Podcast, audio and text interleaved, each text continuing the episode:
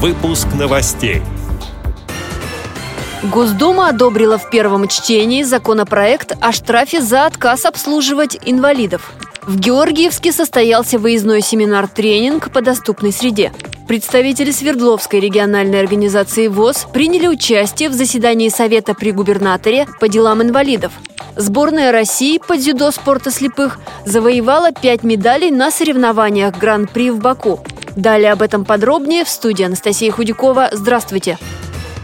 Госдума приняла в первом чтении законопроект о введении административных штрафов за отказ обслуживать пожилых людей и инвалидов, сообщает РИА Новости. Речь идет о ситуациях, когда потребитель не может получить доступ к товарам или услугам из-за ограничений по здоровью или возрасту.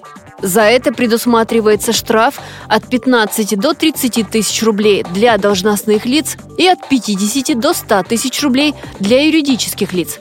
Исключения коснутся авиаперевозок пассажиров, обеспечения доступа к управлению транспортным средством, доступа к развлекательным объектам повышенной опасности, аттракционам, а также продажи отдельных видов товаров несовершеннолетним.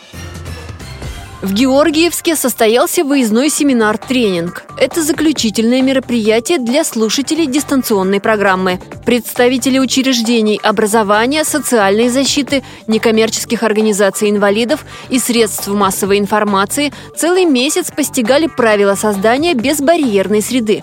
На семинаре разобрали сложные вопросы в тесте и ошибки в паспортах доступности городских объектов.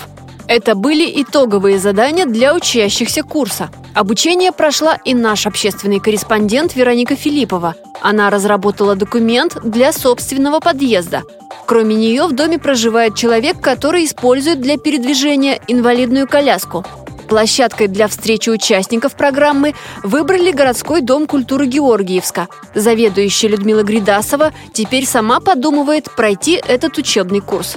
В первую очередь это, конечно, новые знания в плане взаимодействия с людьми с ограничениями по здоровью, потому что мы имеем аппаратуру, оборудование, опыт взаимодействия с инвалидами, но небольшой. Сегодня было прозвучало много полезной, важной информации, которая вот необходима нашим сотрудникам, которые отвечают эм, за обслуживание людей, поскольку, поскольку мы социальное учреждение, и мы организовываем досуг.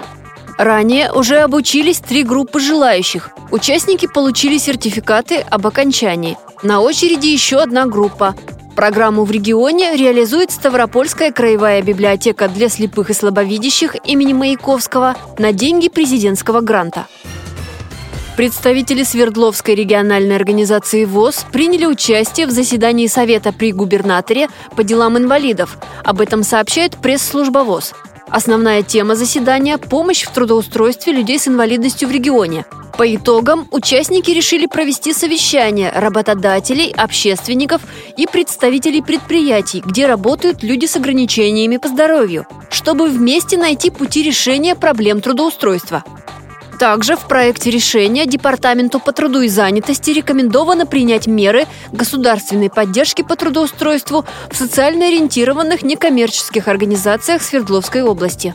Обратить внимание и на оснащение специализированных рабочих мест. Сборная России по дзюдо спорта слепых завоевала пять медалей на Гран-при в Баку. В турнире приняли участие 212 спортсменов из 35 стран мира – они соревновались в семи весовых категориях у мужчин и в шести у женщин. Сборная команда России по итогам турнира завоевала две серебряные и три бронзовые медали. Серебро у Анатолия Шевченко, Краснодарский край, и Ольги Познышевой, Югра. Бронзовые медали завоевали Владимир Федин, Москва, Руслан Албагачиев, Дагестан, Ингушетия и Ольга Забродская, Москва, Ульяновская область – сообщает пресс-служба Паралимпийского комитета России. Эти и другие новости вы можете найти на сайте Радио ВОЗ. Мы будем рады рассказать о событиях в вашем регионе. Пишите нам по адресу новости собака ру. Всего доброго и до встречи!